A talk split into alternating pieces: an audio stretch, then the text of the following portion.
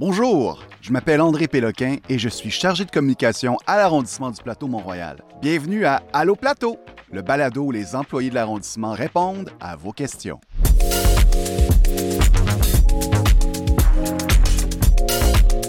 Vous avez des questions? Ça tombe bien, car pour les recevoir, on a une boîte vocale joignable au 514-872-3442. On a aussi des réseaux sociaux, une infolettre, ainsi que l'adresse courriel alloplateau.montréal.ca. Et surtout, on a des collègues aussi compétentes, compétents qu'intéressantes et intéressants, et qui voudront bien répondre à vos questions lorsque je me pointerai à leur bureau avec celle-ci. Pour ce premier épisode, j'ai écumé les questions les plus souvent posées à propos du déneigement dans l'arrondissement du Plateau aux agentes et agents du 311, le service de requête citoyenne de Montréal. J'ai rassemblé les questions les plus populaires pour en discuter avec... Mon nom est Marc-Antoine Lessard, je suis chef de section au Plateau Mont-Royal, donc en charge de la propreté et volet déneigement. Je suis à la ville de Montréal depuis environ six ans déjà, donc six ans aussi au Plateau Mont-Royal. Donc, j'ai commencé comme contremaître et maintenant, je suis rendu chef de section. Donc, j'ai une très bonne connaissance des opérations terrain. Le déneigement sur le plateau, c'est un sport d'équipe. C'est un sport d'équipe qui rassemble une cinquantaine d'employés de la voirie de l'arrondissement qui, lors de chaque accumulation de neige de 2,5 cm ou plus, se relaient nuit et jour lors de quarts de 12 heures pour déblayer plus de 135 km de rues, plus de 160 km de trottoirs et plus de 23 km de pistes cyclables afin de faciliter nos déplacements. C'est un sport d'équipe où la population peut accélérer ces opérations-là en suivant tout simplement les interdictions de stationnement, en suivant aussi les indications de la voirie sur le terrain et en faisant preuve d'un peu de patience. L'hiver 2023-2024 s'annonce aussi occupé qu'excitant pour l'équipe de la voirie du plateau Mont-Royal, car euh, celle-ci devra autant s'adapter aux caprices de Dame Nature qu'à un projet pilote venant modifier les opérations de chargement sur notre territoire. En effet, le déneigement dans le secteur nord-est ainsi que dans une section de l'arrondissement de Rosemont se fera sans ce fameux avertissement sonore invitant la population à déplacer leurs véhicules stationnés en zone interdite lors du chargement de neige. Un doux son qu'on surnomme à l'interne le flûtage. Sur ce, passons à vos questions. Est-ce qu'il y a quelque chose de nouveau qui vient avec les opérations de déneigement à venir dans l'arrondissement cet hiver? Nous allons avoir un secteur, donc dans le secteur nord, euh, S, nous allons avoir une zone sans flûtage. Donc, ça vous permet de redonner une certaine quiétude aux citoyens, d'avoir une qualité de vie, d'avoir d'arrêter la pollution sonore. Donc, cette année, nous allons faire une zone test dans le secteur nord-est. Donc, nous allons voir comment ça va se produire. Ça va être quoi les impacts au niveau des opérations du chargement, au niveau du remorquage des véhicules. Donc, les gens doivent être à l'affût et participer, collaborer naturellement. On va avoir aussi, euh, vu qu'on termine à 20 heures de flûtage, donc ça demande un peu plus de temps, un peu plus de logistique. Donc, on fait partie avec Rosemont aussi d'un arrondissement test. Donc, les deux, on fait le test pour voir ça va être quoi l'impact sur les opérations. Donc, il va y avoir une très grosse présence des gens de la mobilité, de l'escouade mobilité de la ville de Montréal qui vont être présents sur le terrain pour mesurer et calculer les impacts du changement au niveau du flûtage ou de la réduction des heures. Comment ça marche le déneigement sur le plateau? Est-ce que, par exemple, vous déneigez vraiment les pistes cyclables avant de faire le reste? Les fameuses pistes cyclables, la fameuse question que tout le monde nous pose en pensant. Ce qu'il faut comprendre, les pistes cyclables ont des appareils qui sont dédiés. Donc, ce pas les mêmes appareils qui vont servir à faire le déneigement de la chaussée.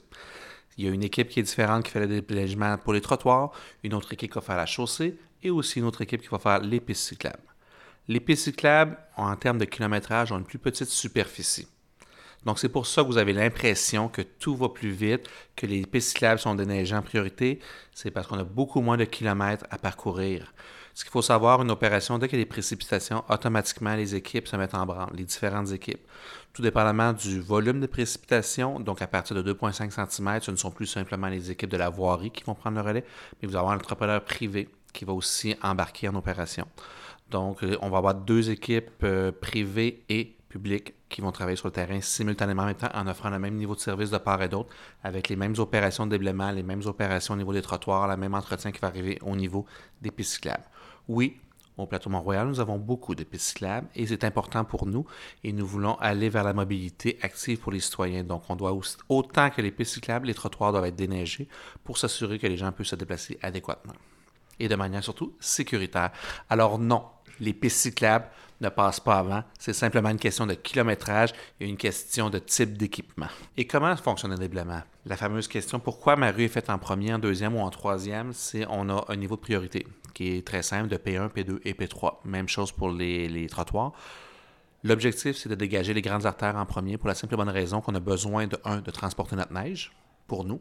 De deux, les véhicules d'urgence. Tout ce qui va avoir des écoles, des hôpitaux doivent être ouverts en priorité une question de sécurité pour tout le monde. Par la suite, on va faire les artères secondaires. Parfois, vous allez voir un mélange de P2, P3 qui vont se faire en même temps. C'est pas que des rues qui sont moins importantes que d'autres, mais il fallait choisir. Et il y a des enjeux opérationnels, des enjeux de sécurité. Il faut toujours garder en tête que c'est la sécurité en premier. Il faut imaginer que peu importe ce qui arrive, si nous, on doit s'assurer que les véhicules d'urgence puissent passer, que ce soit accessible pour tout le monde en premier. Fait que, puis aussi la disponibilité des appareils. Donc, vous allez voir, on s'assure que les, débarcadères d'autobus soient toujours faits. Les personnes à mobilité réduite doivent aussi traiter. Les, des CHSLD, les hôpitaux, ces, ces endroits-là doivent être faits parce qu'il y a des gens qui ont des rendez-vous médicaux. Donc, on veut que ces gens-là puissent se rendre, puissent avoir leur rendez-vous. Bon, là, moi, il y a quelque chose qu'il va falloir qu'on m'explique. On avait installé des affiches devant chez moi pour me demander de déplacer mon véhicule pour le chargement de la neige, ce que j'ai fait, mais le lendemain, la neige n'a toujours pas été ramassée. Qu'est-ce qui s'est passé? La question est très intéressante parce que c'est une problématique qu'on essaie d'éviter le plus possible. Et pourquoi est-ce qu'on a ce genre de situation-là? Alors voici les quelques exemples. Premièrement, est-ce qu'il y a eu des bris? La mécanique, ça brise c'est de la grosse machinerie, c'est des opérateurs qui utilisent la machinerie de manière continue. Est-ce qu'on a eu des imprévus? Est-ce que les souffleuses ont brisé? Est-ce qu'on a des problèmes avec les chutes à neige? Toutes ces choses-là rentrent en ligne de compte. C'est comme un effet cascade. Donc, si un des maillons de la chaîne brise ou qu'on a un problème quelque part, ben, automatiquement, les opérations sont complètement perturbées. Ensuite de ça, il y a aussi au niveau de la, type de neige. Donc, si on a une neige folle, ça va bien. Si on a une neige qui est mouilleuse, c'est beaucoup plus difficile pour les équipements. Le risque de bris est augmenté. Donc, généralement, on va poser moins de restrictions au niveau du stationnement. Par contre, c'est un des problèmes qu'on a. Et comme on a des appareils des fois qui vieillissent, qui la mécanique avec l'usure, le temps, malgré le bon entretien qu'on essaie de faire le plus possible, il y a des bris. Des fois, on peut les réparer rapidement. Des fois, on a des équipements en backup, donc euh, qui peuvent prendre la relève. Malheureusement, ce n'est pas toujours le cas pour certains types d'appareils critiques. Ce qui fait que des fois, bien, malheureusement, oui, on n'a pas le choix. On doit reporter le chargement de neige soit au corps suivant, soit de jour de soir, ou des fois, on va tout simplement le reporter de 24 heures, une autre journée subséquente.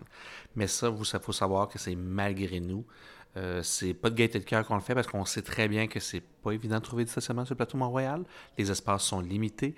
Euh, les gens veulent avoir le plus rapidement possible des espaces. Les gens, ceux qui collaborent surtout, on veut leur donner euh, satisfaction. Mais malheureusement, oui, il y a des impondérables au niveau des bris. Oui, il peut y avoir différents problèmes opérationnels au niveau des chutes à neige. C'est déjà arrivé dans le passé. Si on a un redout avec une vague de froid, ben, le type de neige qu'on va ramasser va être différent et les risques de bris, donc plus il fait froid, plus les risques de bris augmentent sur notre machinerie. Donc, c'est des facteurs qui sont, on est vraiment, on subit comme tout le monde les aléas de la météo. Bonjour à vous. Euh, moi, j'aimerais savoir euh, qu'est-ce que vous utilisez sur le trottoir pour qu'il soit moins glissant? Est-ce que vous avez des, utilisez-vous des produits abrasifs? On a deux types d'abrasifs qu'on utilise principalement nous à l'interne. Donc, on va utiliser l'abrasif, qui, grosso modo, c'est la petite roche qu'on va mettre. Ou sinon, ça va être du sel, qu'on utilise du sel de voirie. Euh, vous allez voir des combinaisons qui vont se faire 50-50 ou à différents pourcentages. La raison pourquoi est-ce qu'on mélange les deux produits, c'est qu'ils n'auront pas le même effet. Donc, si on met de l'abrasif sur les trottoirs, par exemple, s'il y a une précipitation, on fait fondre la glace, que la surface reste mouillée, mais qu'il y a un gel par la suite. S'il y a la présence de roche, qui est l'abrasif de trottoir, ça va donner une grippe pour les gens. Donc, les gens, quand ils vont marcher, ça va permettre de sécuriser les lieux. Donc, les gens vont pouvoir marcher de manière sécuritaire. Tandis que je fais juste mettre du sel, de un, c'est très dommageable pour les infrastructures. Donc, au niveau de la chaussée, l'aqueduc, c'est le pire, c'est le pire ennemi du béton, le sel, et c'est ce qu'on utilise en plus grande quantité. Le sel, on l'utilise aussi, on ne met pas du sel pour mettre du sel. Donc, on le met à certains endroits spécifiques, tant de temps avant l'intersection ou tant de mètres après l'intersection pour permettre des, véhicules de pouvoir arrêter de manière sécuritaire. Après ça, c'est tout simplement le va-et-vient de la chaussée. Les gens qui se promènent qui vont répandre le sel à travers le territoire. C'est pour ça que vous allez voir que, par exemple, l'avenue Mont-Royal va possiblement être sur l'asphalte beaucoup plus rapidement que les petites rues secondaires. C'est simplement une question que le sel se propage beaucoup plus rapidement parce qu'il y a plus de trafic. Ça va se répandre au sein des rues secondaires. Il y a les gens aussi qui disent ben, pourquoi est-ce que mon trottoir est mal déneigé versus le trottoir du côté est versus le côté ouest? C'est simplement une question d'ensoleillement. Le côté ouest est moins exposé au soleil à cause de l'ombrage des édifices versus le côté est. Donc vous allez voir souvent le côté est des rues est beaucoup mieux dégagé que le côté ouest. C'est simplement une question que le soleil fait effet beaucoup plus efficacement parce que les édifices du côté ouest font de l'ombrage sur leur trottoir. Donc, c'est tout un aspect que les gens, qu'on n'est pas habitué quand on n'est pas familier avec les services de la neige, c'est des réalités qu'on apprend avec le temps, qu'on apprend avec les opérations. Mettre du sel à partir de moins 11, ça devient plus efficace. Par contre, je vais mettre de la roche. Je sais que si le jour je vais mettre du sel, je vais faire fondre, ça va créer de l'eau. Le soir, on va retomber en point de congélation. Donc, les trottoirs vont redevenir glissants. Donc, je dois mettre de la roche pour permettre les gens d'avoir une, euh, adhérence. c'est un, un, magnifique cours de chimie. Là. On se demandait avec mes voisins ce qu'on pouvait faire pour accélérer les opérations de déneigement. Premièrement, vous avez l'application Planif Neige qui vous permet, ceux qui ont des applications mobiles, les iPads ou peu importe, les tablettes, vous pouvez voir quand votre rue va être faite, s'il y a une restriction qui va être là. Vous devez regarder à l'extérieur, est-ce qu'il y a des restrictions stationnement? On vous demande, quand il y a une restriction qui commence par exemple de 7h à 19h, n'attendez pas d'une remorqueuse qu'elle vienne flotter dans votre rue. Tassez vos véhicules le plus rapidement possible. Chaque véhicule remorqué nous prend à peu près 10 minutes. Donc, on a des remorqueurs dans différents secteurs. Fait qu'imaginez si on a une rue avec de multiples véhicules, tout simplement, des fois, on va arriver, on va dire, on n'aura jamais le temps de passer. Donc, on doit tout simplement passer à la rue suivante. Donc, on vient vous créer une, problématique. Il y a des gens qui, qui ont déplacé leur véhicule, puis ils se rendent compte pourquoi vous ne l'avez pas fait. Mais si j'ai à peu près 20 ou 30 véhicules à tasser, c'est infaisable. Je ne peux pas arrêter les opérations. Donc, on doit continuer. Donc, on essaie de prendre l'avance. Les remorqueuses sont toujours en avance par rapport aux équipes de déneigement pour gagner du temps. Mais imagine une cavalerie d'à peu près, je ne sais pas combien de dizaines d'appareils qui arrivent en même temps sur votre rue, puis qui sont stoppés parce que trop de véhicules arrêtés, puis on doit attendre après les remorqueuses.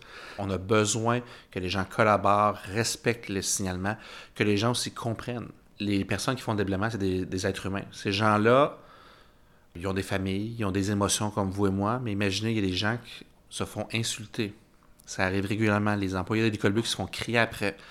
Imaginez-vous sur votre lieu de travail vous faire insulter, crier après. Ça va même jusqu'à des agressions physiques. C'est pas une façon de faire. C'est pas les gens ont droit au respect. Aidez-nous à vous aider. C'est le message que je pourrais vous dire. On a vraiment besoin de votre collaboration. Déplacez vos véhicules, respectez la signalisation, s'il vous plaît. C'est la plus belle chose que vous pouvez faire pour nous aider. J'ai besoin de votre aide. S'il vous plaît, aidez-nous. Merci à Marc-Antoine d'avoir pris le temps de répondre à vos questions. À noter toutefois que le nom de l'app mentionné est InfoNeige et non pas Planif Neige. Un grand merci à vous également de répondre à son appel à l'aide pour qu'on puisse se diriger vers des opérations de déneigement plus rapides et efficaces. Et donc euh, moins coûteuses aussi par la bande. Hein? En ce qui me concerne, je vous retrouve au prochain épisode d'Allo Plateau pour répondre à un nouveau lot de questions de la population de l'arrondissement du Plateau Mont-Royal. Vous désirez y participer? Génial! Laissez votre question sur notre boîte vocale joignable au 514-872-3442 ou à l'adresse courriel alloplateau.montréal.ca. Nous sommes également joignables sur Facebook, Instagram, X et YouTube. Abonnez-vous si ce n'est pas déjà fait. Pour avoir plus de détails sur le balado et tout ce qui se passe dans l'arrondissement, vous pouvez aussi vous abonner à notre infolettre et consulter notre site web le www.montréal.ca le plateau. À la prochaine!